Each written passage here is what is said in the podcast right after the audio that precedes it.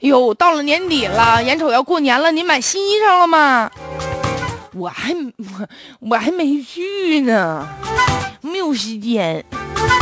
啊，这不嘛，现在，好多人我看出去溜达完了回来，我同事跟我说：“哎呦，快去吧！”说现在有好多实体店呐，都纷纷呐，现在都说了，合同到期了啊，这疯狂大甩卖了，不干了，不干了，紧急处理了。啊，说说哪个厂家又跳跳楼了，跳楼价啊？说哪个皮革厂现在又要倒闭了，所以疯狂的大甩卖了。一到了年底啊，现在好多实体店啊，加入到了撤店的行业当中，不干了，关门歇业的还不仅仅是那些小门脸呢，还有一些大的一些商超啊，知名的老店呢。这不嘛，就说有一份二零一六年最新的实体店关店的名单，这两天开始疯狂的就在网上就传呐。你说这实体店关门，一提到这个，为什么呢？很多人第一印象，嗯，网络冲击的呗。那网上现在卖多便宜啊，直接快递给你邮到家，省去中间环节，而且呢，你也不用上那儿去溜达去逛去遛腿儿去。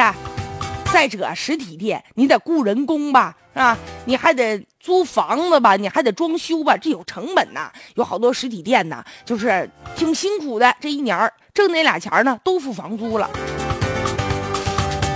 所以很多人呐，一说到实体店关门，就往这电商这儿就赖。当然了，电商这确实是很大一部分影响，但也并不是说完全关门都赖电商。我看人有好多实体店，人干的也是红红火火。传统的实体的零售行业啊，其实给消费者带来的感受是立体的，是这个网店呢无论如何难以实现的。你比如说，特别像我们女性啊，我就有这种深刻的感受。就有的时候吧，我就愿意逛街。比如说，我明知道商场卖的可能要比网上要贵一点。一点点，但我愿意去逛去，因为女人吧，她买东西，她感受的是那个过程，是逛街的时候带来的心理满足，她跟那个浏览网页，它完全是两回事儿。所以电商呢，它是有优点，它也有自己的劣势啊，它是没有房租，那它物流成本也不低呀。再者，现在网上网店的鱼龙混杂，你就随便吧，点一网店，你看看前面排的前几位的，想脱颖而出的也不那么容易。现在呢，网店也是啊，多如牛毛。有一些呢，这个老店面呢被迫关门，你也得想一想，不能把这原因都归咎于给别人。市场竞争，适者生存，是不是自己的市场定位啊？你自己那个产品本身呢，你跟不上消费者的胃口了。